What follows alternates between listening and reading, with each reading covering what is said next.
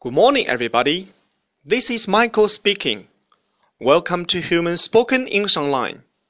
各位早安，我是 Michael 老师，欢迎来到乐成红文线上口语团 A 组 Day two hundred and twenty-four. Here we go. 小新打算去参加一个聚会。小萌同学呢，祝愿他玩的快乐，玩的愉快。 OK，让我们听一下他们的对话。I'm going to the party. Have a good time.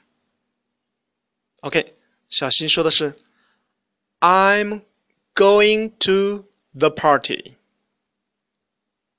我要去参加一个聚会。Party，聚会，也就是我们平时说呢，派对，对，party。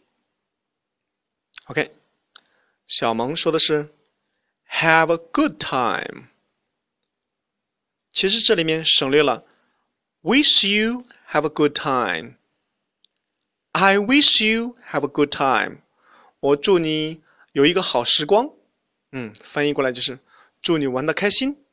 平时呢，为了简洁，我们通常会把 "wish you" 或者是 "I wish you" 省略掉，而简单的说。 Have a good time，祝你玩的愉快，玩的开心。